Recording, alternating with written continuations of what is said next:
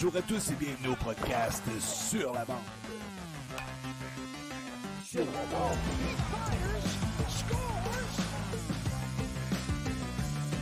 Sur la bande. Avec Sébastien Gadouri et Zachary Léveillé.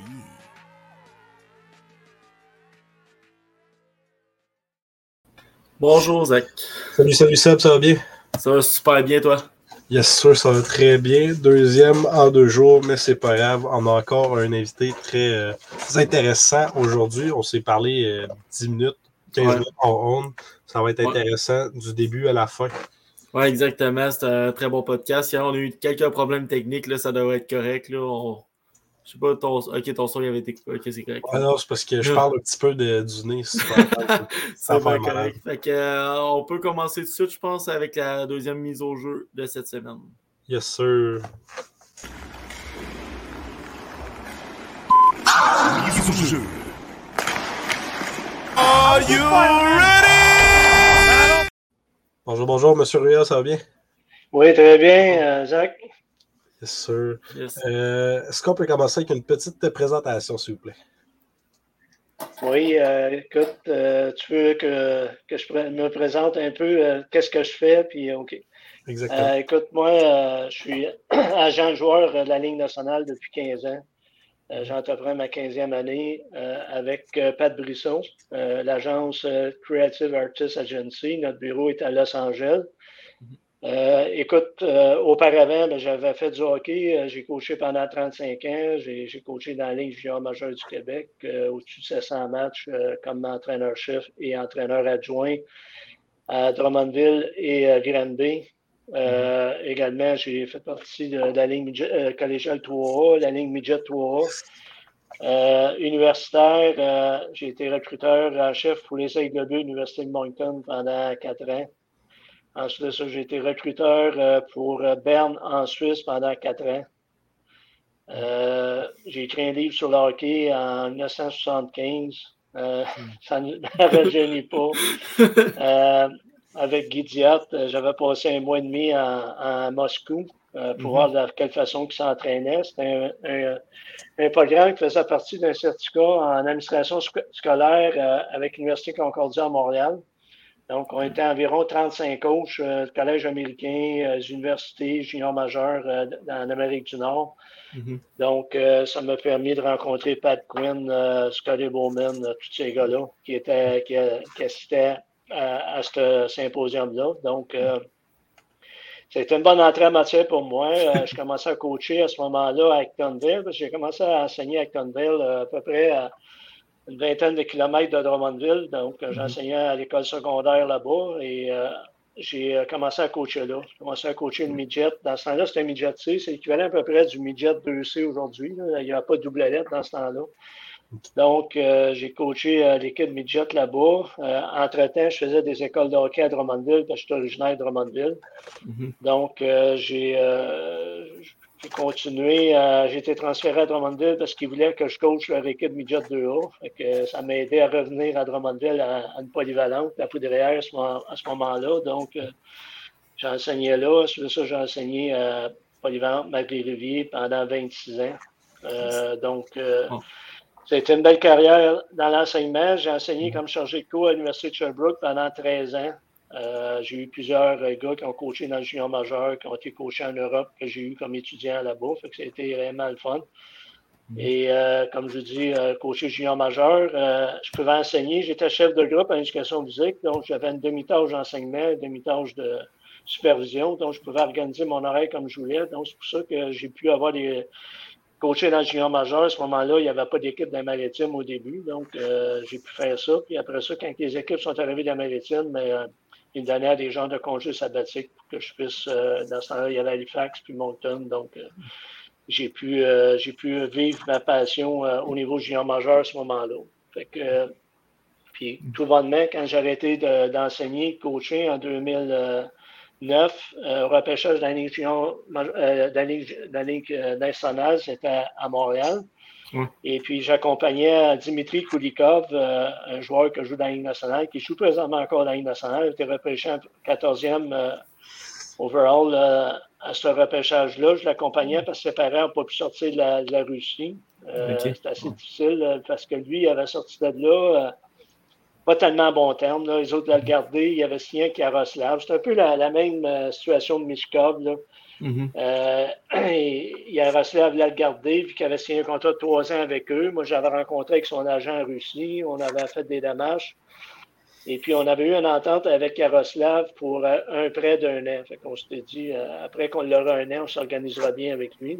il, est venu, il est venu au Québec un an, puis à ce repêchage-là, Paul Brisson euh, était là, puis euh, c'était mhm. John Tavares qui avait été élu euh, premier overall à la ligne nationale. Mhm.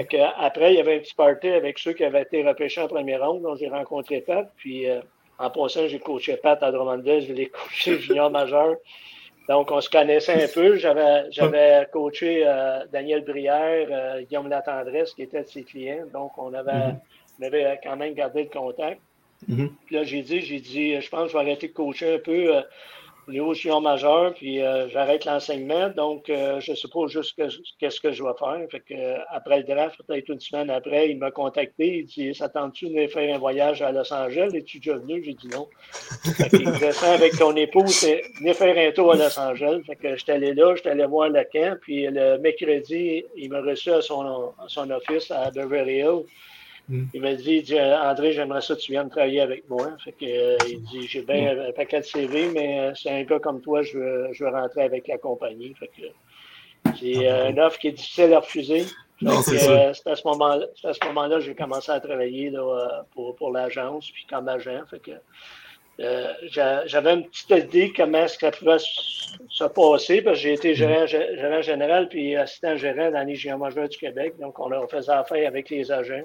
Mm-hmm. Donc, euh, il y en a qui c'était plus difficile que d'autres. Il y en a d'autres qui ça allait très bien. Donc, j'avais un peu une idée c'était quoi un peu, mais euh, il a fallu que je sois un peu autodidacte là, pour euh, me, monter une équipe autour de moi là, pour mm-hmm. être capable de rendre service aux joueurs, parce qu'en réalité, un agent, c'est un, travail de service. Et les amener à, à réaliser leurs rêves, éventuellement, dans la Ligue nationale. Puis, à date, euh, si je regarde cette année, j'ai 14 euh, joueurs qui ont joué dans la nationale, tous des mm. joueurs que, que donc, euh, depuis ces années-là.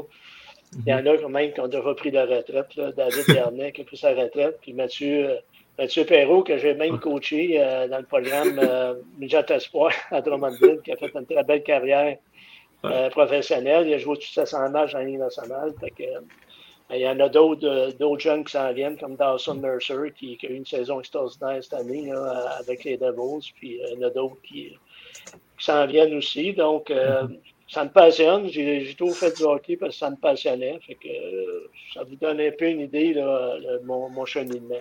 Ça, ça, nous donne une idée aussi du podcast qu'on va avoir. Ça va être parfait. C'est la plus longue introduction, mais c'est pas grave, c'est parfait. C'est bon. c'est super bon. Juste comme ça, avant de commencer, pour euh, les auditeurs qui connaissent un peu moins, est-ce qu'on peut avoir une liste des, des, noms, mettons, de la Ligue nationale que vous représentez en ce moment? Écoute, euh, il y a Nicolas Roy puis euh, Jonathan Marchessault, que tout le monde connaît parce qu'ils ont gagné la Coupe Stanley cette année. Mhm. Euh, Samuel Gérard, Nathan McKinnon qui sont euh, avec Denver qui l'ont gagné l'année passée. Donc, je suis quand même chanceux. Euh, c'est ces quatre joueurs que, j'ai travaillé avec et qui, en fin de compte, qui, qui gagnent la Coupe. Donc, c'est assez exceptionnel. ensuite de ça, ben écoute, si je passe différentes équipes, si je prends à Montréal, on a Cole Caulfield, qui n'est pas le, moindre, qui est, un excellent joueur. C'est pas moi qui l'ai découvert, mais c'est moi qui ai rempli les services. Vu qu'il est à Montréal, je suis proche de Montréal, je suis à Drummondville. Donc, euh, s'il y a un pépin, ben, écoute, je peux, euh, je peux aller le rencontrer et euh, aller prendre un café avec, peu n'importe quel. Mais par expérience, il est arrivé une situation cette année. Il y a un monsieur qui est venu cogner à ma porte et il me dit j'ai perdu mon fils il y a un an d'un cancer et puis j'ai un, son jeune frère qui, a trouvé ça difficile. Puis son, son idole, c'est Cole Caulfield. Dit Je sais que il est avec votre agence, est-ce que je pourrais avoir un chandail de lui euh, avec une signature? Fait que je dit, je vais faire mon possible. J'ai appelé Cole tout de suite, il m'a dit, viens-t'en viens au centre belle à notre pratique, puis je vais, je vais te signer ça, puis euh, ça, va, ça va faire un beau cadeau. Fait que pour voir comment est-ce qu'il est. Dans la vie de tous les jours, il est pareil comme on voit là, il est toujours souri dans, dans la figure. Euh, il adore jouer au hockey lui aussi, fait que c'est le fun de, de, travailler avec ça. Mm. dans les autres, j'ai euh, euh, voyons, euh, Anthony Manta, qui est rendu à Washington, qui a joué dans votre coin, qui a joué avec les Foreurs de Val d'Or. Il avait connu une saison ah extraordinaire l'année qu'ils sont allés à la Coupe. Tu es nommé le joueur par excellence dans la ligne canadienne cette année-là. Je me rappelle de son but contre Bécomo. Ah ouais, c'est ça. Ça fait mal au partisans de Bécomo, mais moi, je suis fier de ça. Oui, écoute, il avait eu une saison extraordinaire. Avec les playoffs, il a scoré 100 buts cette année-là. Ah ouais ça avait été, ça avait été exceptionnel. Donc, euh, donc lui euh, est à Washington, termine son contrat cette année. Euh, mm-hmm. On ne peut pas dire qu'il y a eu une saison facile. on peut dire que les dernières saisons, il y a eu beaucoup, de blessures, donc mm-hmm. manqué beaucoup de temps de glace. Donc, ça n'a pas été facile, mais cette saison, la prochaine saison, avec un nouvel entraîneur, ça va être un nouveau départ pour lui. Donc, espérons que ça, ça va bien aller. Mhm. Euh, Jérémy Lozon qui vient de votre coin aussi. Euh, Jérémy a été repêché par les, euh, les Bruins de Boston. Donc, il a été échangé avec les prédateurs de Nashville. Donc, mhm. prédateur, ben, j'ai une bonne connexion là. C'est Jean-Philippe Blau, je pense que vous connaissez, que vous avez déjà accueilli à votre podcast. J'ai coaché JP à Drummondville. C'était notre capitaine avec les Voltigeurs. Donc, suis en allé lui, à l'Université de Trois-Rivières, parce qu'il a joué en France. Puis quand il est revenu, il m'a contacté. Il dit Aurais-tu peut-être des contacts que je pourrais être agent? Fait que euh, j'avais entendu parler que Nashville avait besoin d'un agent. Fait que j'avais laissé glisser son nom. il a fait une entrevue. Je crois qu'il a fait une excellente entrevue parce qu'ils l'ont euh, ils l'ont signé avec eux. Depuis ce temps-là, ben, écoute, il a signé de mes joueurs, Alex Carrier, que je jouais là, Sam mm-hmm. Gérard, puis euh, ça fait que même, même euh, voyons, euh, euh, celui qui joue maintenant au Minnesota, euh, bien de mémoire, là, qui, a joué Frédéric Godreau. Frédéric Godreau. Donc, Fred a été signé comme agent libre avec les Preds, puis maintenant, ben, signé un contrat cette année de 5 ans avec Minnesota. Donc, euh, Frédéric a eu euh, une opération en fin de l'année, donc euh, est en mhm. convalescence pour encore un autre 4 à 5 semaines. Après ça, il va commencer l'entraînement, il va être prêt pour le début de saison. J'ai Benoît Olivier Groux qui, a joué deux matchs cette année avec les Ducks. Il avait joué 18 ou 19 l'année précédente. C'est le gars mhm. Benoît Groux qui a coaché avec les Olympiques de Gatineau, puis qui, est maintenant coach avec Crunch de Syracuse. Ouais. Euh, donc, euh, c'en est un autre qui, a joué des matchs cette année. Euh, Samuel Poulain, qui a joué quelques matchs cette année avec les Penguins de Pittsburgh, qui est un autre. ensuite de ça, écoute, il faudrait que je passe toutes les équipes là, pour Nicolas, Nicolas, Baudin, qui a joué à Chicago, qui est rendu avec, avec les Rockets de Laval, qui, qui, avait été repêché en première ronde par les, les Blackhawks. Mm-hmm. Euh, ensuite de ça, euh, ben Pierre-Luc Dubois, qu'on entend parler beaucoup de ce temps-ci avec Canadien, qui, euh, qui, est à Winnipeg. Là, ça s'enligne pour probablement quitter les Jets, vu qu'il reste juste un an, puis il est signifié qu'il voudrait signer à long terme avec une autre équipe. Donc, on sait que le mm-hmm. Canadien est très intéressé. il y a les Kings de Los Angeles, il y a les Red Wings de Détroit, Rangers de New York qui, qui ont montré beaucoup d'intérêt. Donc, euh, présentement, on, est en train de négocier. On peut dire que j'arrive du combine de la Ligue nationale qui était à Buffalo là, une semaine et demie. Puis, euh, tous les gérants généraux étaient là, excepté les deux équipes qui étaient en finale de la Coupe Stanley. Puis, euh, je peux dire qu'il y a eu beaucoup de discussions à ce moment-là. Donc. Pierre-Luc, ben, tout le monde a vu qu'il était à Montréal la fin de semaine avec Suzuki et Caulfield, une coupe de gars. Fait que, on va voir qu'est-ce qui va arriver. Écoute, euh, c'est, en réalité, c'est euh, les Jazz de Winnipeg euh, qui, qui, ont le dernier mot. C'est eux qui vont décider qu'est-ce qui va être la meilleure offre pour eux. Mm-hmm. Pierre-Luc s'est pas caché qu'il aimerait ça jouer à Montréal. Jouer, c'est un rêve de jouer avec le Canadien. Puis lui, il entrevoit des belles choses avec le Canadien les prochaines années, vu qu'ils sont en reconstruction. Puis lui, il a juste 24 ans. Donc, il aimerait, beaucoup jouer ici, mais on, va voir comment ça va se dérouler au niveau des, euh, négociations pour savoir euh, où est-ce que Cheval Dehoff, qui est le gérant général des Jazz, va vouloir euh, l'échanger. Mm-hmm. Donc, écoute, c'est un peu. puis j'ai des joueurs qui sont prêts, là, comme Olivier Rodrigue, qui est le quatrième gardien de but, qui a goûté la ligne américaine cette année à Bakersfield, qui était sur Black Aces avec les les Hallers cette année, là, pendant les playoffs. Ça fait deux années de suite, il est avec les Black Aces. Donc, euh, c'est un gardien de but qui s'en vient. Euh, Dawson Mercer, je l'ai parlé tantôt. Euh, Dawson a eu une saison extraordinaire avec les Devils. 27 buts, il n'arrête pas de progresser. Donc, je ne serais pas surpris que les Devils lui donner une extension tout de suite cette année que d'attendre une autre saison puis risquer que le, le prêt à payer soit, tellement, soit tellement élevé qu'ils ne pourront pas le garder. Donc, c'est une autre, une autre situation qu'on suit de près là, de, de, ce côté-là. Euh, c'est ça, euh, c'est beaucoup de joueurs, c'est mm-hmm. beaucoup de travail, mais c'est le fun de les côtoyer puis euh, de voir un peu comment, que, comment est-ce qui, fonctionne. Puis au repêchage cette année, la ligne junior majeure du Québec, il y a une semaine et demie, ben écoute, on a eu les deux premiers choix overall, mm-hmm. Caleb Desnoyers puis Émile Guité ont choisi un et deux. Euh, Caleb, c'est le frère de, de Elliott. Elliott a joué ses premiers matchs cette année avec les Flyers de Philadelphie. Donc, Elliott euh, il a des bonnes chances, vu qu'ils sont en reconstruction. Daniel Brière est là. Daniel, c'est un, de mes anciens joueurs. Je l'ai coaché. On se parle pratiquement tous les deux semaines. Fait que, euh, je pense qu'il y a des bonnes chances de faire l'équipe. Tortorella l'a adoré quand, quand ils l'ont fait jouer. Fait que, c'est un mhm. couteau suisse. Elliott peut jouer à toutes les positions, un peu comme Nicolas Roy, peut jouer à l'aile, au centre, sa première, deuxième, sa quatrième ligne, ça, ça importe peu. c'est un, joueur que les, les coachs adorent euh, avoir dans leur alignement, comme Fred Godreau, c'est pareil. Fred ah a joué sa première ligne cette année, après ça, jouer sa tour, euh, jouer à l'aile, jouer au centre. Euh, très polyvalent, versatile, donc ça, ça, lui donne l'occasion de, de, faire, de faire son chemin, même si lui, n'a pas été repêché également, mais euh, il a prouvé qu'il euh, méritait d'être dans, la Ligue nationale et être un régulier dans la Ligue nationale également. ça vous donne un peu une idée avec euh, les joueurs avec qui, qui que je travaille. Donc, c'est comme je vous dis, c'est très. comment je dirais ça? C'est un travail qui est faut être là présent tout le temps mhm. parce qu'on est au service des joueurs, mais qui est tellement gratifiant quand on voit nos jeunes réussir. C'est vraiment euh, fantastique. Puis euh, on est proche des familles aussi. Mhm.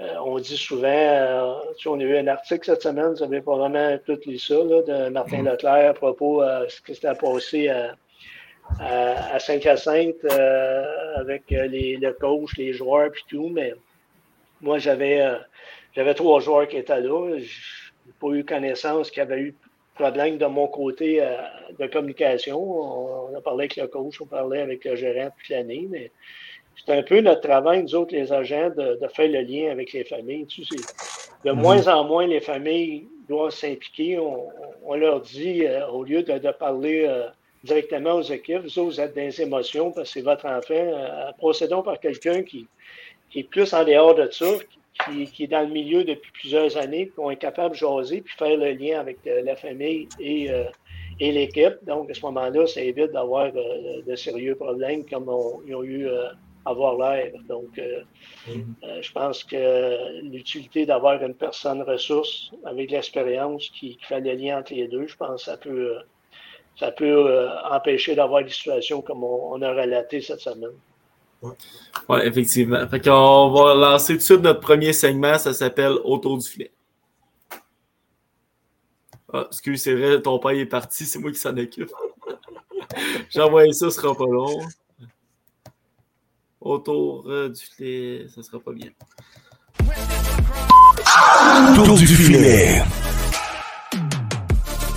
Ouais, pardon, parce que ça, ça c'était supposé être lui qui s'en occupait. Il fallait qu'il parte après 15 minutes, mais C'est ça. C'est bon. fait que, euh, vous en avez parlé un petit peu. Être coach dans la, la LHGMQ et être enseignant en même temps, ça, ça, devait demander pas mal de temps. Quand j'étais coach, euh, j'avais demandé un sabbatique à ma commission scolaire. Donc, j'étais à temps plein comme coach.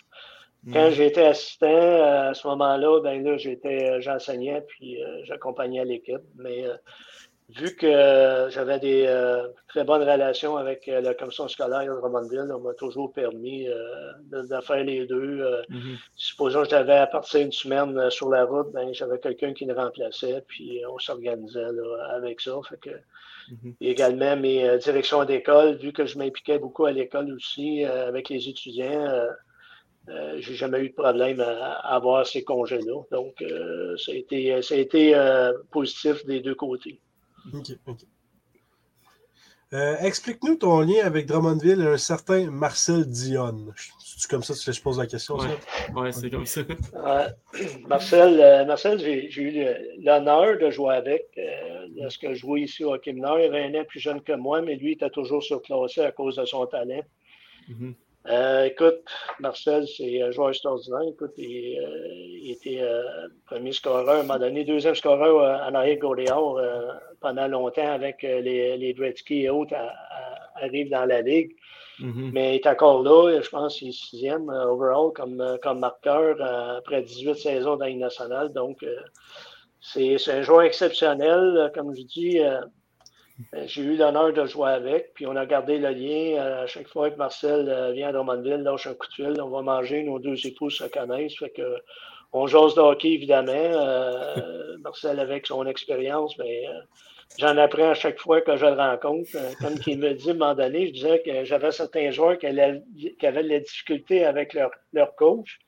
Mm. Ben, il dit, tu lui diras que moi, j'ai joué 18 ans dans la Ligue nationale, j'ai eu 18 coachs différents. Donc, euh, je pense, je pense que c'est le joueur, il faut qu'il s'adapte et non le coach qui adapte aux joueurs. c'est une anecdote que je dis à mes joueurs lorsqu'ils ont des problèmes avec le coach. Je pense que, si par exemple, Marcel Dion, il en a eu 18 dans sa carrière, puis il a réussi à, être un des meilleurs joueurs hein, de la Ligue. Euh, euh, depuis que la Ligue existe. Donc, euh, mhm. c'est parce qu'il a réussi à s'adapter. Fait que vous aussi, je pense que vous devriez être capable de vous adapter à votre coach puis être capable de lui parler. Fait que, mais euh, on ne s'ennuie pas avec lui. Je ne sais pas si vous avez déjà entendu euh, à différents podcasts ou émissions, il est, ricaneux. une joke en attend l'autre, puis il y a tellement d'histoires dans sa carrière qui sont arrivées, c'est réellement extraordinaire de passer une soirée avec lui. ça doit être assez fun, ouais. Euh, on voulait savoir comment ça se déroule un draft, que ce soit LHGMQ ou LNH, comment ça se déroule pour un agent? Écoute, lorsqu'on arrive pour le draft comme tel, le travail est, pas mal fait auparavant parce que c'est nous qui, qui euh, répondons aux, aux, équipes qui ont l'intention de, repêcher un de nos joueurs. Donc, euh, souvent, ils veulent mhm. avoir de l'information au niveau de la famille, avoir de l'information, pas juste au point de vue hockey, mais au niveau de la personne comme telle. On les met en contact aussi avec nos joueurs pour qu'ils puissent les, les interviewer. Comme euh, j'étais au Combine la semaine passée à Buffalo. Mhm. Donc, j'avais trois joueurs qui étaient là. J'avais euh, Ethan Gauthier, qui est le premier joueur repêché en vue du repêchage de la ligne euh, nationale, de la Ligue majeure du Québec, qui est répertoriée en première ronde. Mhm. Donc, il a fait, euh, il a rencontré 28 équipes. Il a fait 28 entrevues euh, en l'espace de 4 jours et demi à, Buffalo. Donc, c'est de l'ouvrage, c'est des, entrevues de 30 à 45 minutes. Il y a certaines entrevues, ils sont 20 personnes dans la salle. Deux psychologues sportifs, deux caméras. c'est incroyable. que nous autres, en fin de compte, on les prépare à ça. Euh, on, lui, on, lui, donne des exemples de questions. Euh, il y a des questions souvent à 80% des équipes vont demander tu compares à quel, animal? On, sait un peu euh, l'identité du joueur. Fait qu'on dit Toi, qu'est-ce que tu penses? Fait que là, des fois, il donne un nom. Non, je pense pas que c'est à, peu près ça. Je pense que ça va être d'autres choses. Fait que là, on détermine ça. Ou un auto. quel mhm. genre d'auto tu, tu, te compares? Ou un F1 quelle, euh, euh, écurie tu vas te comparer, t'aimerais, pour quelle raison. Quoi. Pose toutes sortes de questions qui n'ont pas rapport au hockey pour voir si le jeune est, un peu allumé ce qui se passe autour de lui. Fait que on les prépare à ça. Puis, comme je dis, on sert de lien avec les, euh, avec les équipes pour faire un horaire veulent, lorsqu'ils veulent les, les, rencontrer pendant la saison, puis après la saison, juste avant le combine, puis ensuite de ça, au repêchage la semaine prochaine. Je pars mardi pour, pour Nashville. Donc, ça arrive des fois juste avant le draft. Je me souviens, Alex Carrier avait fait une entrevue à, environ trois heures avant le repêchage avec une équipe, Toronto, qui, enfin, qu'on l'a pas drafté, c'est les prédateurs qui l'ont drafté, mais mm -hmm. ils voulaient le rencontrer. Euh, des fois, ils ont, ils ont l'idée de faire un échange euh, pendant le repêchage, puis là, il dit, -hmm. ah, il est pas mal dans notre, dans notre cible de joueurs à ce, à ce rang-là, donc on, mm -hmm. On va la, la, rencontrer une dernière fois pour voir si c'est lui qu'on va, qu'on va repêcher. Donc, c'est de, de, préparer les joueurs, euh, puis l'année du draft, que ce soit junior, les joueurs qui jouent midget 3 ou euh, la Ligue nationale, les gars qui jouent junior majeur. Il y en a mm -hmm. qui se mettent trop de pression euh, par rapport au repêchage. Ouais. Ils voient ça gros, trop gros en réalité. En fin de compte, c'est l'objectif, ton aide de repêchage, c'est montrer ton identité. C'est mm -hmm. pas de plaire à 32 équipes, c'est de plaire à une équipe qui veut, qui veut t'embarquer dans leur programme, qui ont un plan pour toi. C'est ça qui est important. Mm -hmm. Donc, faut que tu joues selon, tu crées une identité comme joueur, fait que autres, c'est ouais. facile à dire. Tel joueur, supposons, euh, l'exemple Sam Gérard, c'est un défenseur mobile qui mm -hmm. va sortir la rondelle de la zone, qui, qui est euh, bon défensivement à cause de son bâton qui est excellent, qui a un bon coup de patin. Donc, à ce moment-là, même s'il n'est pas gros physiquement, c'est un corps, arrière qui peut jouer sur notre power play. Donc, il a son identité. Fait que le joueur, l'équipe qui veut le repêcher, c'est parce qu'ils ont une vue dans 4 ou 5 ans que ce gars-là va remplir ce rôle-là dans leur, dans leur équipe parce qu'une équipe, c'est un casse-tête. C'est tous des morceaux. Un casse-tête, il n'y a pas un morceau pareil. Ils sont tous différents. Une équipe de hockey, c'est pareil. C'est un casse-tête avec différents euh, numéros qui remplissent le casse-tête. Donc, il faut que l'organisation prévoit dans 4 ou 5 ans que ce joueur-là, rendu à 22, 23 ans, va remplir ce rôle-là. Il y a des mhm. exceptions, comme Pierre-Luc Dubois, puis Sam, qui ont commencé à jouer à 19 ans dans les nationales, mais souvent, c'est parce que c'était des équipes en reconstruction qui avaient besoin spécifiquement de ce type de joueur-là. Mm -hmm. Donc, on va accélérer le processus. On va l'amener plus rapidement avec nous. Puis, comme Sam, l'année qu'il a joué sa première année dans les nationales, il était avec Nashville, je me souviens bien, là, ouais. avec Nashville. Puis, euh, on avait prévu le plan, c'était de garder jusqu'à 10 games puis mm -hmm. le retourner avec les cataractes de Shawinigan, puis l'échanger au, au, fight avec une équipe contender, euh, parce qu'il euh, y avait pas en finale contre Rouen cette année-là, les cataractes, donc il était en reconstruction, fait que c'était une monnaie d'échange au fight pour l'envoyer possiblement à Victoriaville cette année-là. Okay. Il y a une anecdote là-dessus. Euh, là, il est encore à Nashville, donc il est supposé revenir, donc Pat Brisson m'appelle, il dit on essaie de rejoindre Sam, il dit il vient d'être échangé euh, à Colorado avec l'Avalanche. Fait qu'il dit, il faut la rejoindre pour y dire, parce que l'Avalanche, présentement, est en Europe, est à Stockholm. Fait qu'il faut qu'il descende à Stockholm euh, tout de suite euh, ce soir, puis qu'il rejoigne l'équipe demain. Oh. Fait que euh, Sam était sur la route, était à Los Angeles, puis Pat était là, mais je ne peux pas la rejoindre. Fait que moi, je laisse une note, j'appelle ses parents à Robertval. On vient à bout de la rejoindre. Là, je l'appelle. Il dit Je m'en vais au party parce que c'est la party pour les recrues de l'équipe à Los Angeles. Mais là, j'ai dit non, tu ne vas pas au party. Tu fais ta valise, tu te prépares, tu t'en vas à Stockholm. Ouais. parce que quand j'ai dit qu'il était changé, lui, il était sûr que s'en allait, que les cataractes l'avaient changé, puis s'en allait d'une autre équipe. OK, OK, il, pensait pas. Là, il me dit, je t'ai changé, je m'en vais où? Je m'en vais dessus, il dit à Victoriaville? Non, il dit, tu t'en vas à Stockholm avec les Avalanches du Colorado. Là, il, il, on faisait un FaceTime. Il dit Quoi? Non, non, c'est pas une joke, tu t'en vas là. Ah ben, attends, ben, qu'est-ce que je fais? Attends une minute, là, on va. Ils ont tout organisé, le, le secrétaire de route euh, de l'équipe de, de l'Avalanche a préparé un itinéraire pour toi. Tu vas voler, tu vas partir de, de Los Angeles, tu vas t'en aller à Washington, puis de Washington, tu t'en vas à Stockholm. fait que, il, a, il, a, il, a, il, a été, il a été salué ses coéquipiers, il a ramassé son stock, il a embarqué dans l'avion, monté à Washington. De Washington, il a pris un autre vol, il est arrivé sur les petites heures du matin à, à Stockholm parce qu'avec le décalage de 6 heures, il a, il a passé 24 heures sans dormir. Euh, ils ont dit tu vas t'en venir, euh, tu vas venir euh, tout de suite à la chambre, on va checker ton stock, voir si tout est correct pour que tu puisses jouer à soir. Et là, il dit je pense que je vais essayer de dormir une coupe d'heure. Yes. Fait que, il, il a préparé ses affaires, il est allé se coucher, il est revenu, il a joué son match à Stockholm. Après ça, il a joué un autre match là-bas, il est revenu, puis il a continué avec l'avalanche tout le temps par après. Fait que, ça s'est fait très rapidement. C'est un peu ce que c'est comme joueur de hockey, il faut que tu sois prêt à t'adapter, puis euh, des choses comme ça, ça peut arriver euh, à peu, à peu près n'im- n'importe quand. Lui, je me rappelle, c'est l'échange à trois équipes qui avait emmené Duchesne à C'est ça. Ottawa. OK. c'est ça. Exactement. Duchesne à Ottawa, Turris à Nashville. Puis, Ouais, de quoi de même? exactement ça. OK, OK, ça. va. Euh, lors de négociations de contrat, les DG agissent comment d'habitude? Est-ce que, est-ce que les deux parlent autant? Est-ce que c'est plus vous qui parlez? Est-ce que c'est plus eux qui parlent?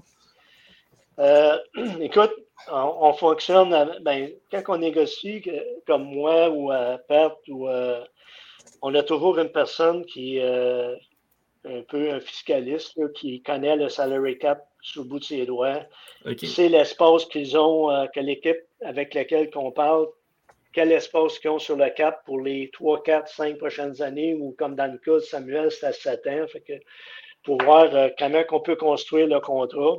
Mhm. Et euh, également, euh, répondre aux questions euh, du directeur gérant pour, savoir un peu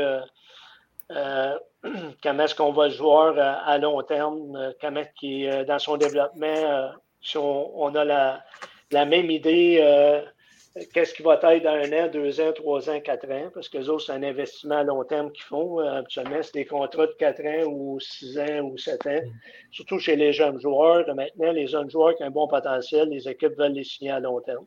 Mhm. Donc, euh, c'est de discuter avec, répondre aux questions euh, du directeur gérant, puis euh, comme je dis, on est assisté d'un fiscaliste, eux aussi. Fait que on fait des comparables. Euh, nous, de notre côté, comme agence, on, détermine trois, quatre joueurs qui sont comparables au niveau des stats, euh, autant au niveau des stats avancées que les, stats que tous les gens connaissent au niveau du temps de glace, sa position, euh, les, statistiques qu'ils ont, plus les, stats avancées, il y a peut-être une quinzaine ou un- 15 à 20 critères différents qui sont certains plus importants que d'autres et par rapport à l'identité du joueur. Donc, on discute en entour de ça, puis euh, c'est un peu comme ça qu'on on en vient à, une entente. là.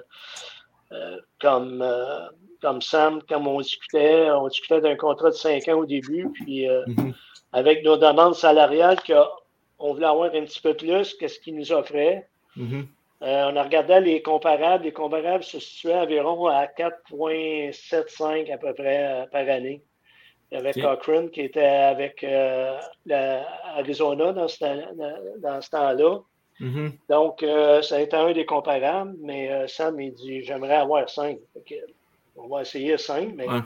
fait que quand on parlait avec Joe Sackey pour 5, ben, il dit J'allais te donner un an ou deux ans de plus, par exemple, parce que là, il dépassait son autonomie. Fait qu'il dit Je suis Ouais. prêt à payer un peu plus, mais rendu à son auto- autonomie, il n'ira pas sur le marché, il va rester ici. Fait que, on a pu s'entendre là-dessus.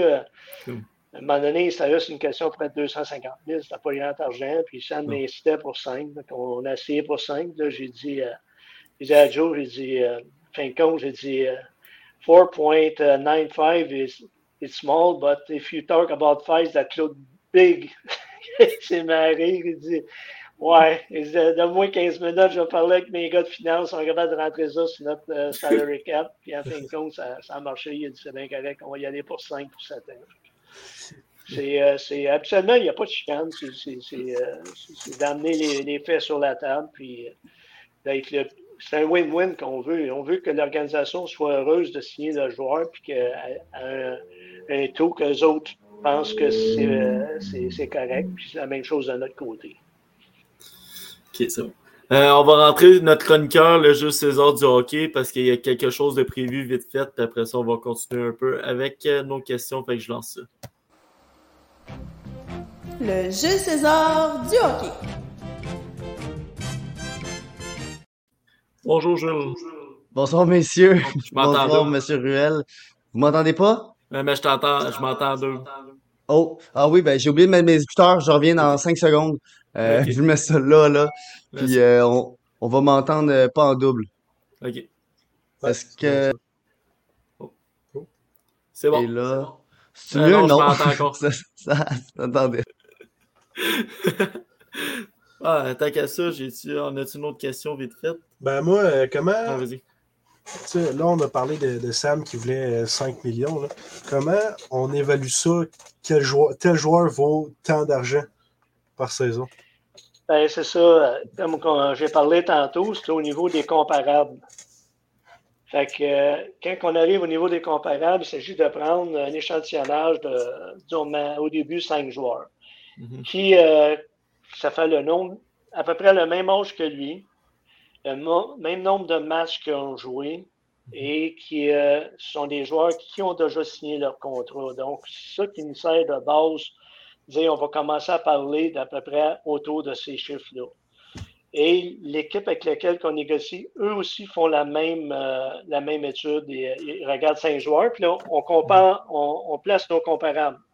Nous autres, on va regarder nos cinq joueurs, les autres, les cinq joueurs. Puis habituellement, parmi les cinq, on a au moins deux ou trois qui sont les mêmes. Fait que, Ok. Là, on, on essaie de laisser tomber chacun de notre côté les deux autres. On part de ces trois-là, puis des fois, on en a rajouté un.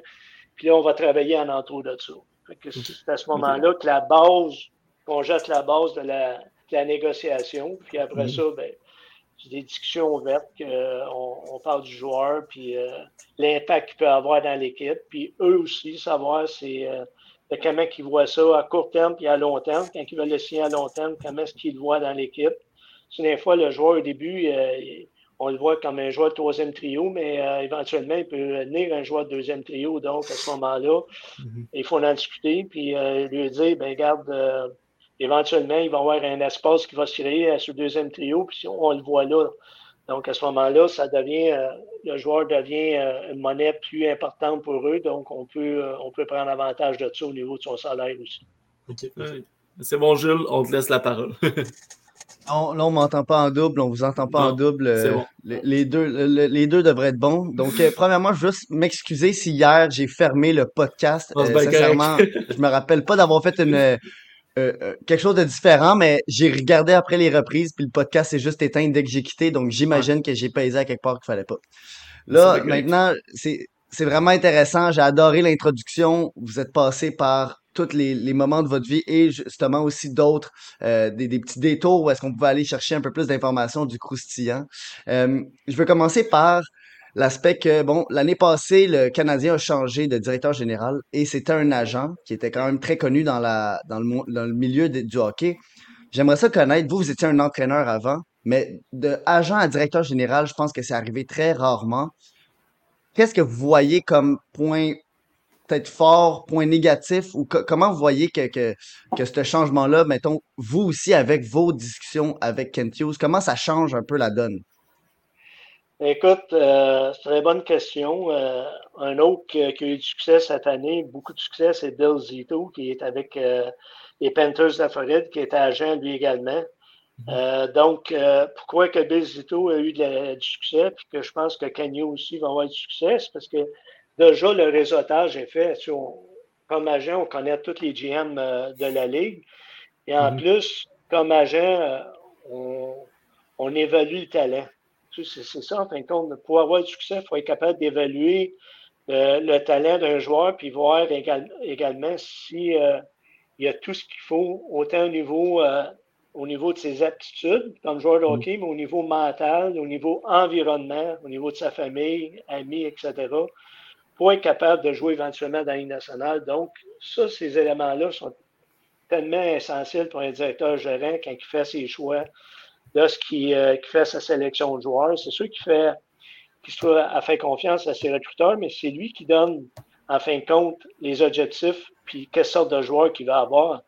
Donc, il passe sa commande au, au, au, euh, recruteur et, euh, et donne une ligne directive au niveau de comment est-ce qu'il veut construire son équipe. Donc, comme je te dis, c'est un peu le même travail qu'on fait nous autres au niveau agent. Nous, on présente les joueurs aux différentes, euh, aux différentes équipes. Puis, euh, je peux te dire aussi pourquoi qu'on en vient souvent à avoir du succès au niveau de nos joueurs qui sont recrutés. Exemple, euh, exemple Jérémy Lauzon, personne ne pensait qu'il serait repêché euh, deuxième par les Blues de Boston. Mais moi, j'avais amené cet élément-là lorsque je parlais avec les Blues. Avec le, dépisteur au Québec, puis le dépisteur-chef, pour dire que Boston a toujours été une équipe reconnue pour euh, l'élément physique. Euh, il a toujours aimé des joueurs physiques, des défenseurs physiques, etc. Puis je trouvais que dans les joueurs qui s'en venaient, il y en avait un petit peu moins. Fait que j'ai dit, si vous allez chercher un gars comme Jérémy Lozon, il va vous apporter ça tous les soirs, l'aspect physique. C'est pas un gars qui a peur. Je ne veux pas dire qu'il aime se battre, mais ça l'arrive pour seulement défendre un petit coéquipier. Soyez assurés qu'il va le faire. Mhm.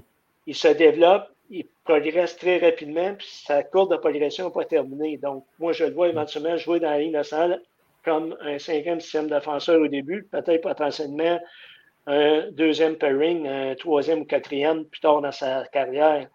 Donc, ça avait comme allumé des lumières euh, du côté des Bruins, puis c'est une raison pour laquelle ils l'ont euh, repêché dès la deuxième ronde. Puis, pour voir, ils ont réellement fait de la place pour le, le faire jouer avec les Bruins avant de passer euh, dans l'échange de Seattle qui sont arrivés, qui n'ont pas pu protéger tout le monde. Donc, ils ne s'attendaient pas que Seattle euh, repêchait un type de joueur de même, mais euh, je peux te dire qu'ils étaient très déçus quand ils ont, quand ils ont vu son nom partir.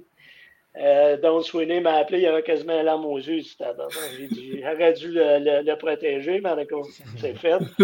Et si je peux faire un échange pour le ramener, on va essayer, mais en fin de compte, c'est pas arrivé. Puis, alors, Jérémy a continué à faire euh, son chemin, puis là, Ouais. je pense qu'il est à bonne place avec euh, les Preds.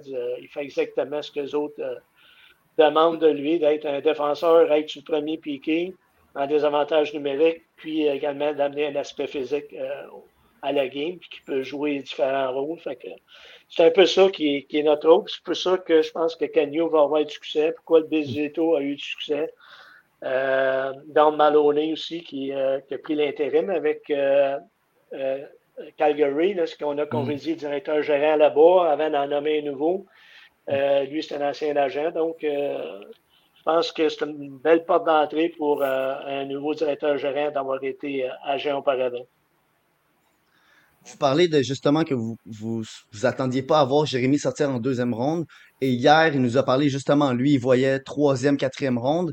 Et on va souvent entendre aussi pour les plus jeunes, les prospects qui, mettons, pour le repêchage de cette année, euh, qui vont se faire dire, ah, on n'est pas totalement sûr que tu vas te faire repêcher. L'agent, par exemple, va parler avec son joueur, il va dire, ah, ben, il y a peut-être 80% de chances que tu es repêché. Est-ce que c'est par c'est un instinct ou c'est par les discussions avec les directeurs généraux que vous êtes capable de justement sortir avec un pourcentage ou une estimation de ah le directeur de Calgary m'a dit qu'il prendrait au 3 comment on sait justement pour aussi pas que les équipes révèlent leur information sur leur liste? Parce qu'on s'entend que si euh, à un moment donné il y a du bouche à oreille qui se fait euh, très Ouais. rapidement.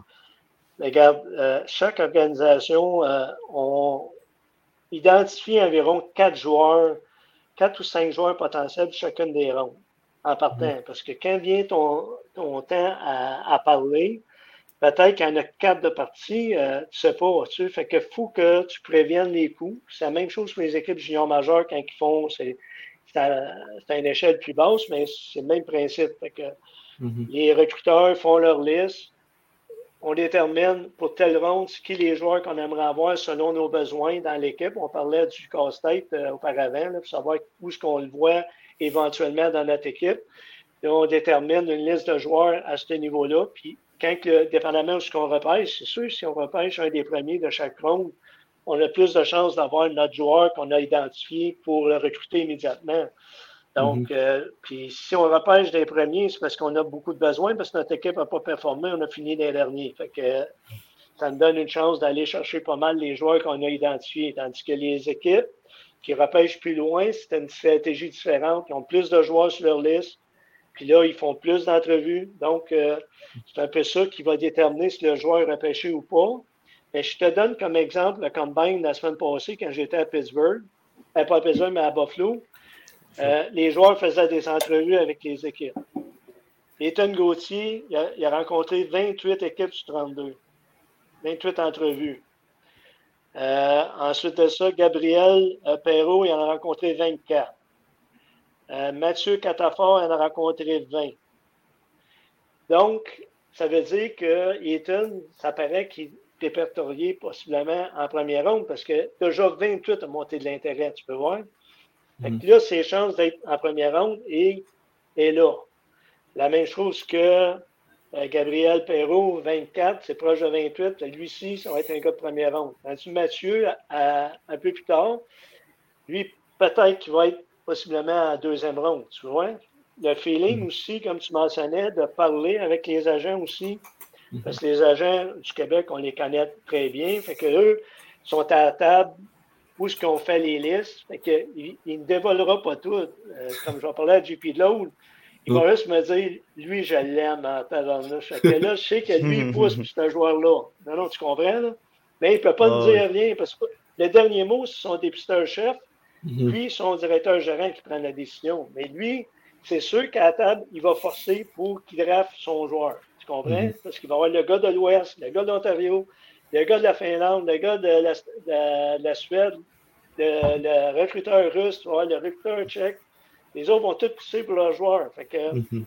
Avec les arguments qu'ils ont, ben, souvent, si le, le, recruteur au Québec est très fort, puis il a eu du succès avec ses joueurs, ben, sa parole va être plus écoutée.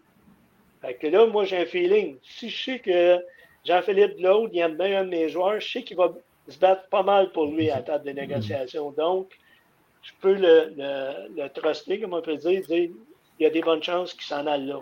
Mm-hmm. c'est un peu comme ça que ça se déroule, mais des surprises comme euh, Jérémy ou d'autres joueurs, ça arrive tout le temps, chacun des drafts. Puis aussi l'inverse, ça peut arriver qu'on pense que le joueur va, être repêché euh, au début du draft, puis ça descend un peu plus loin pour différentes raisons.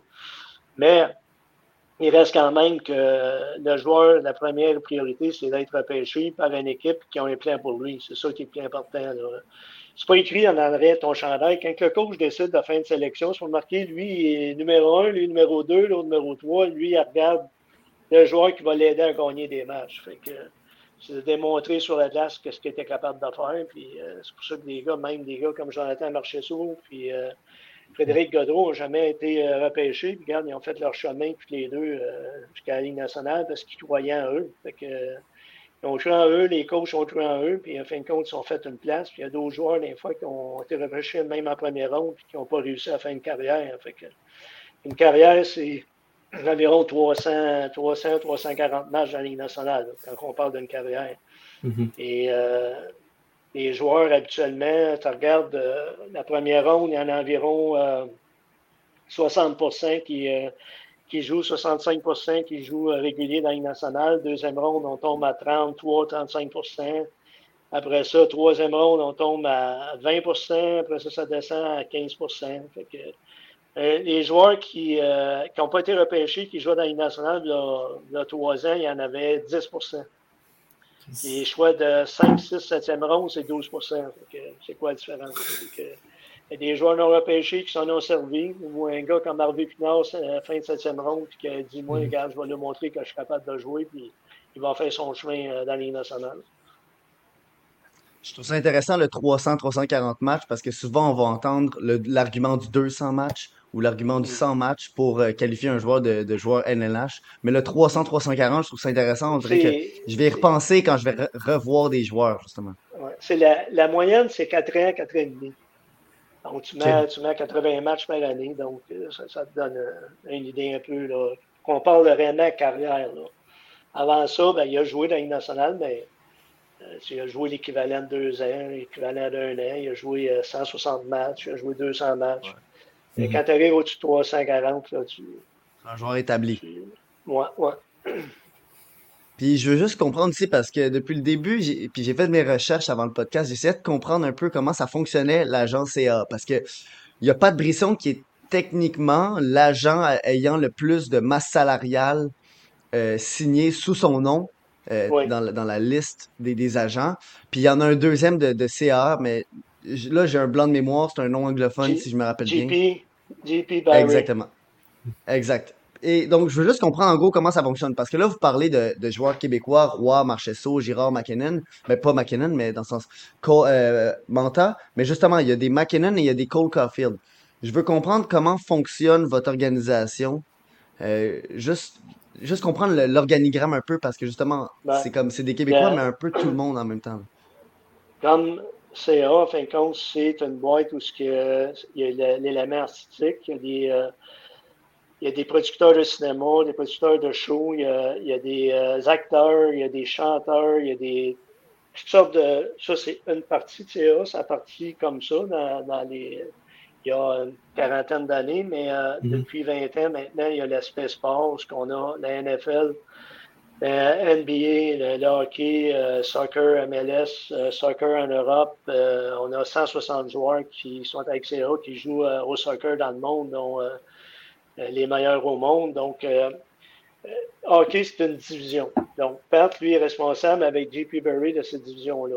Pat s'occupe de, lui, c'est les joueurs d'Amérique du Nord. Tous les joueurs signés en Amérique du Nord, c'est Pat qui, est en haut de la pyramide. Tous les joueurs européens, c'est JP Barry. Donc, c'est lui qui négocie les contrats comme euh, Forsberg, qui est à Nashville, euh, Pasternak, euh, tous ces joueurs-là, c'est lui qui négocie. Donc, sous lui, tous les montants d'argent des négociations des joueurs européens s'en vont dans notre compagnie, s'en vont sous le nom de GP, puis toutes les autres s'en vont sous le nom de Pat Brusseau.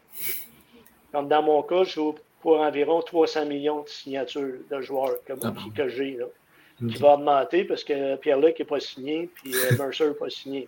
non, mais je te donne un exemple. Mais au niveau de la Ligue, quand on parle, on dit, ben, Pat Brisson, il y, a, tous ces joueurs-là. Moi, je suis le, le point jeune ou le joueur qui a recruté le joueur, qui fait le suivi avec le joueur.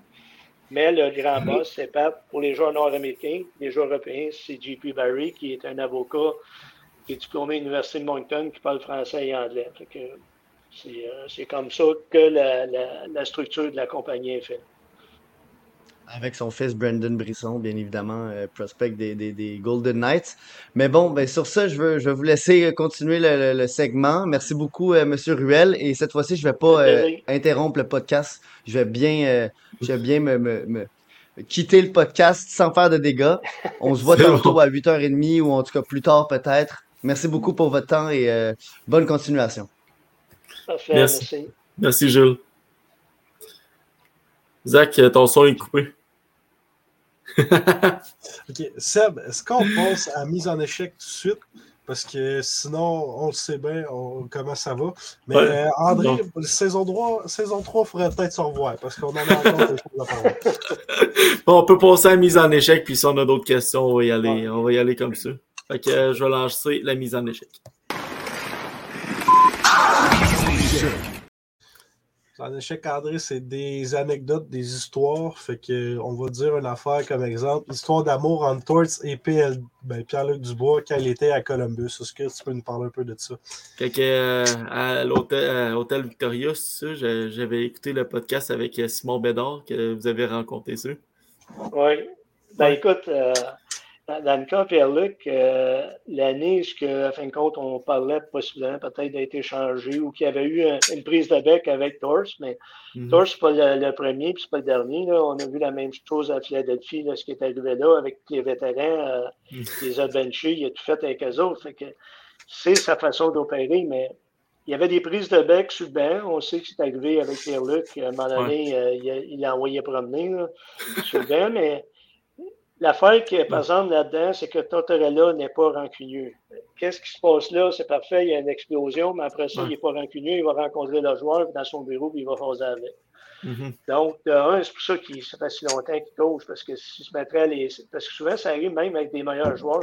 si ça mm-hmm. arriverait trop souvent, il ne coacherait plus dans la ligue. Mm-hmm. euh, dans le cas de Pierre-Luc, ben écoute, évidemment, euh, c'était un couteau tiré parce que deux gars émotifs. Fait que euh, Pierre-Luc veut gagner, est émotif, puis Tortorella la même chose. Fait que euh, même à un moment donné, euh, dans les premières années, ça fonctionnait, cette, situation-là, parce que lui, il disait Tortorella, il a dit à Pierre-Luc, il dit Comment est-ce que tu veux que je t'aborde? Veux-tu que, que je te parle immédiatement pendant que la game se situe, si je ne suis pas content, ou t'as mieux que j'attende entre les périodes puis je te le dis? Pierre-Luc, il dit Dis-moi là tout de suite j'ai besoin d'être réveillé du mollet, euh, moi, je suis capable d'en prendre. C'est pour ça que ça arrivait, ça arrivait sur le banc, mais les deux, les deux étaient d'accord avec ça. Ça arrivait pareil. Mm. Mais il arrivé des, certaines situations que, l'exemple, ce qui euh, la dernière année, l'année qui a été changée avec Patrick Lainé, qui est arrivé au camp, il avait dit même ouvertement qu'il pensait pas finir sa carrière à Columbus. Que, fait que là, mm avait été gratiné un peu avec ça. Fait que Pierre-Luc arrive au camp d'entraînement, il arrive à l'aréna, puis il y avait des photos de Pierre-Luc, ils avaient tout enlevé. Il y avait des photos du sport.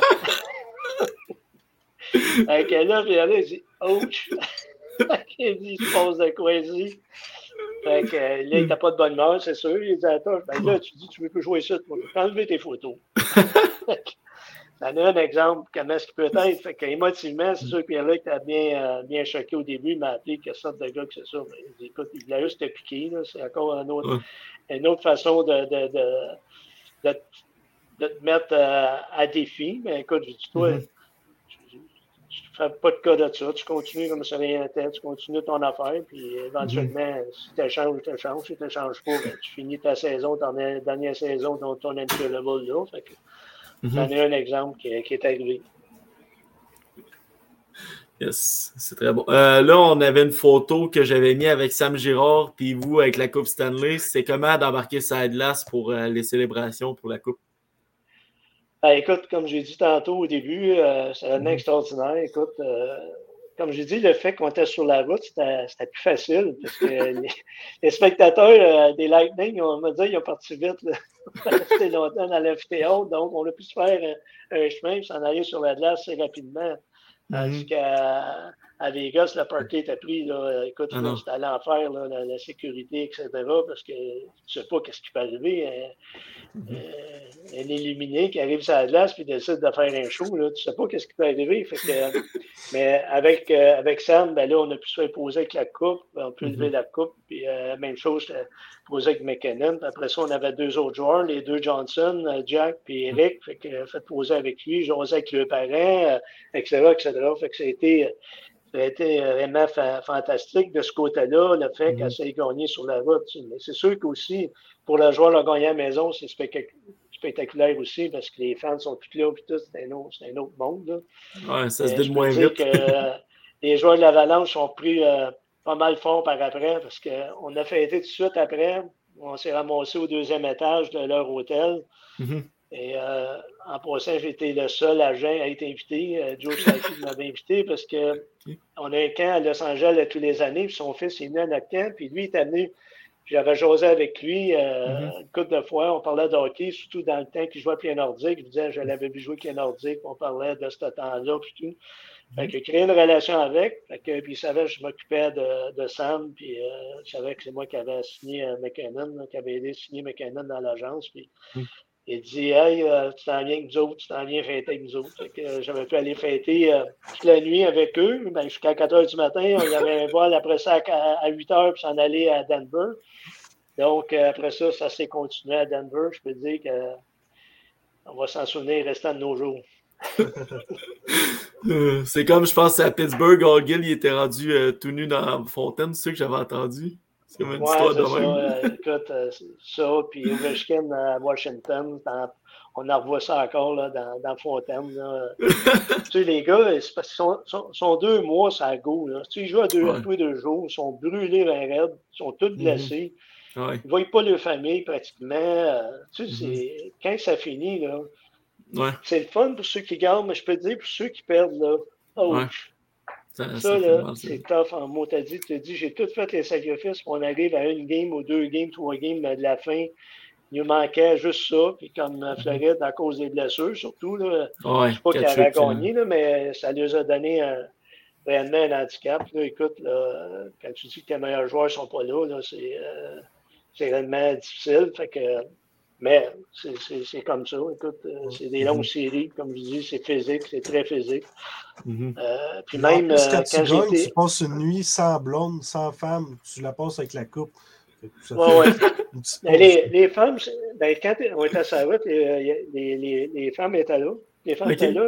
Ils ont fait un charter. Ils ont été euh, très de, belle classe, l'Avalanche, parce que Joe Sakic a loué un, un, avion juste pour les parents à ses frais, puis avec euh, l'hôtel à leurs frais pour les emmener mm-hmm. à, à, Tempo pour le match, puis pour être capable de fêter avec les femmes après. Fait que je trouve que belle marque de, de classe de, de l'organisation. Je suis convaincu que Vegas aurait fait la même chose, été sur la route. Fait que, comme je te dis, les gars fêtent, mais euh, Mhm. habituellement, les familles sont là aussi. les familles sont là. Les gars ont du Ah. fun, puis c'est- c'est c'est comme ça. Là. Parlant de Vegas, là, t'as-tu entendu parler? tu sais, Il y a un certain euh, un bar spécial à Vegas qui aurait dit que les joueurs de l'équipe, s'ils gagnaient, ils avaient des.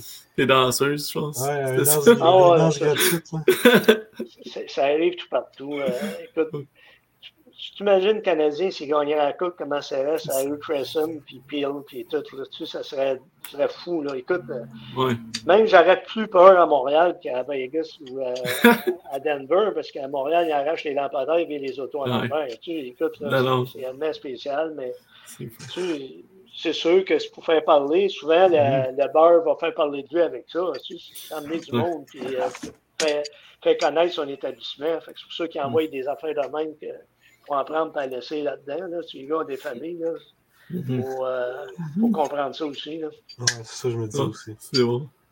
Euh, on, peut, on peut passer tout de suite euh, au tir de barrage. On va t'expliquer c'est quoi après.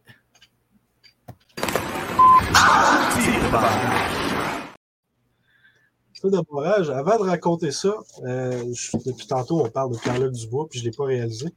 Il participe souvent à la classique Kevin Raphaël. Hein? Ouais. L'année Oui. passée, il s'est passé une affaire, genre, il, il voulait emprunter un gilet à un de. À, ben, à un TikToker. Dans le fond, on était, on était allé avec lui. Dans mon cell, j'ai exactement la vidéo. Elle avait été virale cette fin de semaine-là. Bordown l'avait. Bordown l'avait republié puis tout, fait que c'était- c'est ça, c'est cool. Puis en échange, ben, Pierre-Luc Dubois avait quand même signé son bâton puis donné à, euh, à l'homme qui avait prêté son chandail de l'Armada. C'est juste une anecdote de même. Là. Ah ouais. Un très beau geste. La vidéo, la vidéo la plus virale de cette fin de semaine-là, c'est moi qui l'ai dans mon sel. Ouais. C'est bon. Euh, fait que ça va être des questions à rafale. Tu y vas, tu prends le temps que tu, tu veux, puis euh. Euh, ton joueur préféré, t'en as un dans la Ligue nationale en tant que tel? Ben écoute, euh, il y en a plusieurs. Écoute, euh, c'est Ouais. sûr, Marcel Diane, c'était euh, une icône euh, de la Ligue nationale que je connais bien. Ouais. Euh, Sidney Crosby, euh, écoute, Sidney, j'ai rencontré à Pittsburgh. euh, c'est un joueur, un joueur fantastique. euh, Mhm. euh, est resté humble, même si c'était le, le meilleur joueur de la Ligue nationale qui, qui a gagné des coupes, etc. Il va parler à tout le monde. Il, fait que ça, c'est une autre catégorie de joueurs. Tu sais, il y en a de cette catégorie Ouais. de joueurs que pas juste sur glace, mais aussi hors glace, c'est des gars hors pair. là. T'as-tu dit qu'il va parler à tout le monde, même nous autres? Même dit. Ah ouais, ouais, ouais. Euh, ton équipe préférée? Ben écoute, je peux te dire que moi, là, quand lorsque je joue un match, je suis certain de gagner quand j'ai des, des- mes joueurs des deux côtés. moi, l'équipe où j'ai plus de joueurs, je vais prendre comme Sherbrooke cette année dans la Ligue euh, junior majeure du Québec, j'avais six joueurs. C'est sûr que si je jouais contre une Ouais. équipe qui n'en avait pas, je prenais Sherbrooke. C'est sûr et certain. Ouais. Mais lorsqu'on joue contre Québec, Québec, je n'avais quatre.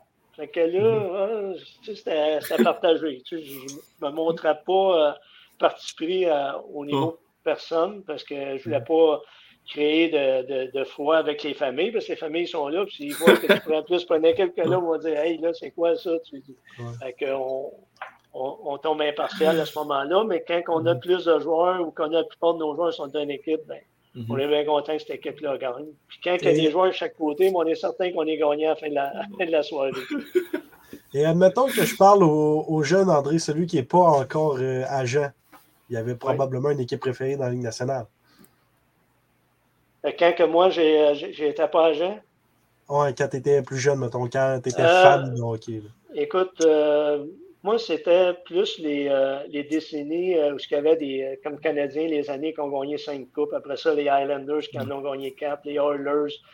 Mhm. Euh, Ça m'impressionnait. J'ai jamais ces équipes-là parce que pour être capable de, de gagner là, 3, 4, 5 ans d'affilée, là, ça prend réellement un, noyau de joueurs réellement extraordinaire. Puis, moi, Mhm. je me souvenais, me souvenais de ces années-là, je, je capotais sur ces équipes-là parce qu'ils étaient capables de gagner plusieurs coupes d'affilée. Même Chicago, aussi dernièrement, Chicago en a gagné deux Ouais. de suite, Pittsburgh en a gagné deux.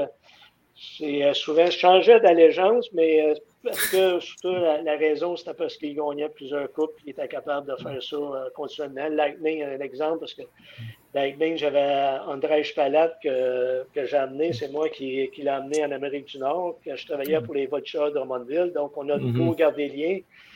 Euh, donc, euh, ceux que je prenais pour les Lightning quand euh, André était là. Mais quand que Sam était là, ben là, j'ai difficile.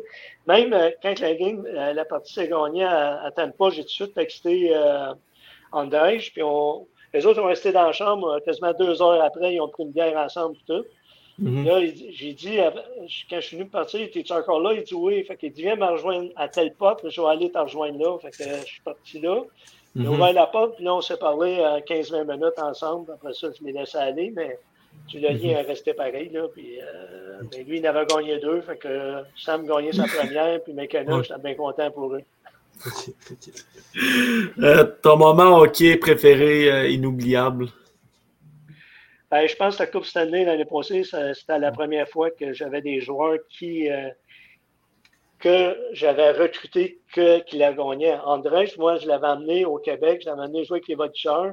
Ouais. Puis ensuite de ça, il a joué avec, avec Tampa. C'était un lien euh, important, mais là, c'est encore plus proche parce que c'est moi qui les avais recrutés comme agent, puis qui ont gagné leur Coupe Stanley. C'était euh, réellement spécial. Euh, Écoutez-vous d'autres sports? Ouais, j'étais ben, un gars qui a- écoute, j'étais en éducation physique, hein, j'ai Mhm. enseigné plusieurs sports, donc euh, j'écoute pratiquement tous les sports olympiques, euh, les sports professionnels, le football, le soccer, le basket, euh, tous les sports m'intéressent.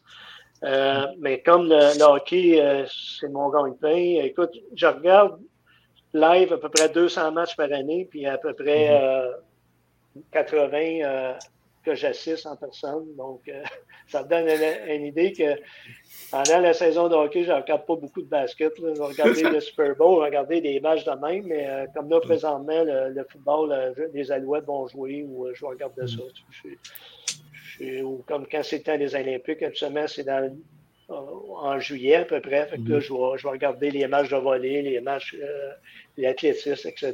Fait que tous les sports m'intéressent, mais c'est sûr que le hockey est particulier. Parlant des Alouettes, euh, c'est vendredi à 7h30, je crois. Okay. Ah, il y a une game Ok, 7h30. Ticats, d'Hamilton, ils n'ont pas gagné un match encore, eux. Fait que, ils, vont, ils, vont, ils vont être prêts. Euh, un souper avec trois personnalités sportives passées ou présentes, c'est qui que vous prenez? Ben, comme je pense que je l'ai dit tantôt, un souper avec Marcel euh, Diane ou euh, avec Sydney, ça serait extraordinaire. Je l'ai eu Ouais. Avec euh, Guy Lafleur il y a 4 ans, 3-4 ans. Euh, j'ai soupé Guy Lafleur et son épouse, Marcel et son épouse, puis M. Dubois. Roger Dubois, euh, une personne très bien connue à Drummondville, qui est président de Calimex, euh, qui, qui donne l'argent à beaucoup d'œuvres au hockey. C'est lui qui aide les voteurs, etc., etc. Fait qu'on a eu un souper ensemble. Ça a été réellement là, un souper que je n'oublierai pas euh, tout le temps de ma vie avec ces deux euh, superstars. Là. C'est bon. Moi, je l'ai réalisé. J'étais chanceux, je l'ai réalisé, mon rêve. Ah ouais, ouais, ouais. Qui choisissez-vous en premier dans une équipe euh, all-time Gretzky ou le mieux? Euh, ben écoute, rien enlevé à Gretzky, mais moi, Mhm. comme Québécois, je prends Mario le mieux. J'ai coaché contre Mario, je coachais Voltigeurs. Je vais vous conter une autre anecdote, euh, rapidement. Vas-y. je coach les Voltigeurs, j'ai Steve Duchesne qui a joué 18 ans dans la nationale, il a joué avec les Kings, il a joué avec les Nordiques, etc. Mhm, Puis euh, j'avais Mario Carrier qui était mon capitaine. mhm. Puis euh, nous autres, on était une équipe d'expansion, on commençait. Fait que Mario, il scorait des buts à pelleter, tu sais. Fait que, il avait été joué avec l'équipe du Canada en Russie. Puis euh, c'était Dave King qui coachait, puis il l'avait pas utilisé beaucoup. Fait que euh, Mario était un peu euh, offusqué de ça. Mais là, il revient, c'est qu'il a débarqué de l'avion, euh, il n'a pas dormi tout. Puis nous autres, on jouait le soir, puis on s'est dit, Mario, c'est sûr qu'il ne jouera pas. il va peut-être accompagner l'équipe. Mais du coup, je sais dans le warm-up qui joue. Fait que là, je dis à mes deux défenseurs, vous allez jouer, on jouait chez nous, tu vois, vous allez jouer tout le temps contre Mario. Puis vous allez le suivre, je ne veux pas qu'il touche la rondelle près du filet, je ne veux rien savoir. Mhm. Le, le- le- le match se déroule, première période. euh, Mario, ben écoute, il arrivait à le décalage horaire, tout, c'était normal. Ouais. En deuxième période, croyez-le ou non, Mhm. il était en arrière de notre filet. Mes deux défenseurs étaient en avant, près des poteaux, lui était en avant. Il y a un lancer qui se fait, de Mhm. la pointe. Il a passé son bateau au-dessus du filet, puis il l'a fait, fait déflecter dans notre filet. Fait que là, mes deux défenseurs, ils s'en viennent, ils s'en viennent au, au bain, disent Qu'est-ce que tu veux qu'on fasse? Tu le surveiller en arrière du but? Non, oubliez ça. On va lui donner son but. Pour montrer le, le talent qu'avait, c'est extraordinaire, Mario. C'est une valeur qui a été hypothéquée par les blessures et tout, ouais. deux fois le cancer. Sinon, euh, ça aurait été incroyable parce que pour le nombre de matchs joués, c'est lui qui a le plus de points. Ouais. ouais. la, la, meilleure, de points, euh, meilleure moyenne de points par match que Gretzky. Ouais. Exactement. Écoute, quand tu dis premier match de sa carrière, il score. Il prend sa retraite, premier match, première présence sur la glace, il score. Toi donc. C'est incroyable. C'est fou. Euh, un arena LNH que vous aimez visiter? Que, je, que j'aime visiter? Ouais. ouais. Euh, je pense que c'est Chicago. Okay. Chicago avec l'atmosphère et tout, là, ben, dans le temps qu'il y avait des bonnes équipes. Là, maintenant, ils sont en construction, là, mais quand même, Chicago, c'est réellement, réellement spécial. Montréal aussi, c'est incroyable, là, mais euh, Chicago, ouais. ça, ça faisait réellement du bruit. Les partisans sont fous. Que... ouais, ouais. Plus, plus que le show à Las Vegas? Ben, Vegas, euh, c'est spécial aussi, là, mais okay. Chicago, comme je te dis, euh, Original Six, puis euh, les gens euh, c'est des réels amateurs de hockey. À Vegas, il y a des amateurs de hockey, mais il y a plusieurs là-dedans qui ne connaissaient pas le hockey il y a, quatre ans. Là. Ils arrivent là, puis des fois, ils, tu vois qu'ils ne savent pas trop ce qui s'est passé. On faut quasiment nous expliquer, ah, il y a eu telle affaire à cause de ça, ça, ah, OK, c'est correct. Les autres vont voir un spectacle. Tu sais, la, la, mentalité à Vegas, c'est des spectacles. Fait que ça va voir un match de hockey pour voir un spectacle. Parce ouais. que l'amateur à Montréal ou Chicago, c'est voir le match. Il étudie le match, c'est comment ça le joue, puis tout. Ouais. C'est euh, des auditoires qui sont très bruyantes, mais qui sont différentes. À Las Vegas, quand il faut un but, pourquoi il y a une sirène? Pourquoi tout le monde applaudit? ben, ils font au début du match, je ne veux pas si t'en marquer, là, quand au début du match, ben, ouais. ils, ils, invitent euh, une personnalité que, très bien connue à faire marcher la, la manuelle. Ouais. Fait que c'est se donner un, un, élément que personne n'a dans la ligue. Je pense que d'autres amphithéâtres, c'est une autre affaire. Euh, tu vas à Columbus, le coup de canon à chaque fois. Moi, maintenant, ouais. j'étais à Columbus, j'étais à proche du canon, puis euh, il y avait eu six coups avant haut qui arrêtent. C'est une gagnant d'aplomb. Fait que chaque amphithéâtre a sa particularité euh, lorsque l'équipe score des buts.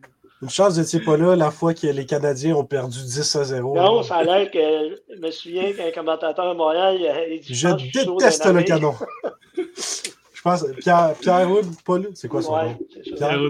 Ouais, Pierre, il a dit, je me souviens, il a dit Je déteste le canon. Quelque chose de même, c'était assez drôle.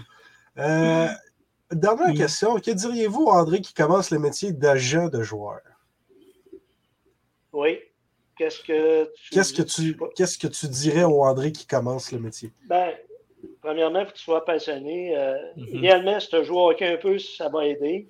Mm -hmm. Après ça, il ben, faut que tu sois dans le milieu. Fait. Soit comme entraîneur ou euh, tu es, es, proche, es proche des, euh, des, équipes, des joueurs euh, au niveau où tu vas commencer, supposons, euh, le hockey mineur. Comme moi, j'ai commencé au hockey mineur. Après ça, c'est midget 3A, c'est junior majeur. Tu fais mm -hmm. des contacts, tu rencontres les scouts. Euh, bon, comme moi, je suis rentré à cause d'un contact avec Pat Brisson, ben, je l'ai coaché à Drummondville, junior majeur. C'est une des raisons pourquoi j'ai abouti là. Et lui, il est venu me voir, il m'a demandé d'aller avec lui parce que j'étais un gars de développement. Moi, mm -hmm. quand j'ai coaché, c'était développer des joueurs que je voulais. Fait que, il voulait avoir ça dans son écurie. Fait que c'est pour ça qu'il est venu me chercher. Fait que chacun a ses qualités. Euh, mais je pourrais dire à un jeune, premièrement, ça, ça prend pratiquement un diplôme universitaire. Euh, euh, que ce soit en psychologie, que ce soit en comptabilité, que ce soit en, en éducation physique ou autre, euh, qui, mm -hmm. euh, qui, qui, va t'aider à être parfait bilingue, puis être passionné, puis s'impliquer dans le, dans le sport que tu veux, que tu veux être agent. Je pense que c'est les qualités qu'il faut, puis pas compter tes heures, c'est les qualités ouais. qu'il faut pour être un agent. Hey Seb, blague à part, t'as arrêté d'essayer quelqu'un dit parfaitement bilingue, hein? Ouais. moi, bilingue. Moi, je suis pas pantoute bilingue. On a fait un podcast ouais, mais... avec euh, Rob Shrem, je pense, puis ouais. j'ai même pas ah, été ouais. là. Je comprends, je comprenais ben, regarde, euh, je vais te donner un bon exemple. André Tournier ne l'était pas du tout. Fait que okay. André Tournier, euh, a mis ses bottes de travail, puis il a appris, puis il se débrouille très bien cette heure. Il va Ah ouais. les médias en anglais, aucun problème. Fait que ça s'apprend par tout le monde. Il s'agit de, de mettre le temps. Puis... Non, mais là, ma, ma blonde, elle m'a dit de télécharger Duolingo, de quoi de même. En tout cas, je suis là-dessus. Ouais. J'essaie de me Ça peut pratiquer. dépanner. Hey Seb, je faisais ça en genre première année. Ouais, ouais, J'essaie de me pratiquer en anglais, pareil, vu que c'est quand même la deuxième langue la plus parlée. là.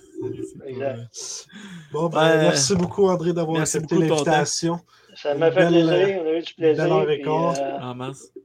Gênez-vous pas, si ça vous tente à un autre moment donné, euh, on pourra s'en parler d'un autre sujet. Ah, c'est sûr, Ah ouais. comme, comme j'ai dit, euh, on avait encore plein des questions, mais là, c'est Ouais. parce qu'aujourd'hui, le, le problème, c'est que dans genre 15 minutes, il y a une autre émission qui part, là, de, Ah, ben, ce- parfait. celui qui vous parlait tantôt. Puis, euh, ben, c'est ça. Fait que merci encore, ça a été intéressant du début jusqu'à la fin. Merci Ça me fait beaucoup. plaisir. Bonne soirée. qu'on se verra à Moss quand on va aller pour la coupe. Yes, sir. Ah ouais, c'est sûr. OK. Bye bonne bye. soirée. Salut. Bon, Oh. c'était bon, ça. Hey, ça a été bon. Yes. Déjà, quand, on a eu une, euh, voyons, une présentation de 6 minutes, là. Ben, si, si on avait fait tous les sujets, Seb, on partait pour notre épisode record. Non, ben, mais c'était parfait. la mise au jeu a duré 20 minutes quasiment. C'était c'était insane. C'était wow. C'était. On a, on a eu en même temps les joueurs qui. Les joueurs qui représentaient. C'est vraiment intéressant à prendre d'un professeur, d'un agent, d'un DG qui, qui a, il a fait pas mal tous les échelons. là. C'est vraiment intéressant. Puis, tu sais, au, au nom qu'on a entendu, ça nous laisse des possibilités aussi. Ouais, ouais, c'est ça. Ouais, on va bref. voir, euh, bref, c'est ça. Euh, tu veux-tu présenter le prochain invité pendant que je le mets? hein? Le prochain invité, un vrai champion, Justin Robida, pour la deuxième fois. Je, je sais pas, on l'a reçu quelle date l'année passée? Ça devait ressembler à Je ça. pense, je pense que c'était dans ce coin-là, genre le 22, dans ce que Ouais. proche de là. Ouais. Fait que c'est ça. Justin Rabida étant notre joueur préféré junior. Mhm. Euh, ben, pour l'instant, il est encore là. mais je ne risque pas de- d'échanger pour bien ben, ben vite. là. non, c'est c'est ça. Je vais, Ouais, euh, fait que euh, pour la, la dernier épisode de la saison, ça va faire 50 épisodes qu'on tourne cette saison. C'est, je trouve qu'on a fait un excellent job. La 71e qu'on va faire de sur la bande la- en deux saisons, c'est, énorme. On, on upgrade, ils sont prêts de dire ça. C'est, Ouais, ouais, maudit. À part, de. Euh, à part de ça, ne manquez pas avec euh, Jules et Renaud dans exactement 12 minutes euh, dans le mille. Euh, ça va être. euh, ils vont parler du draft, je pense. C'est de ça. Renaud, fais-moi signe la tête, non? Ah, les agents libres, excuse, excuse. Ouais, c'est les agents libres qui vont parler. Ça fait que c'est un épisode à, pas man- à ne pas manquer. Si vous n'avez pas vu l'épisode d'hier avec Jérémy Lauzon, il est en deux parties. C'est sur euh, notre chaîne YouTube. On approche les 400 abonnés encore. Merci tout le monde de nous suivre euh, dans, nos- dans nos idées de que, c'est ça. Fait que là-dessus, on se dit à la semaine prochaine pour un autre épisode. Yes, sir. Salut tout le monde. Je me suis trompé de vidéo.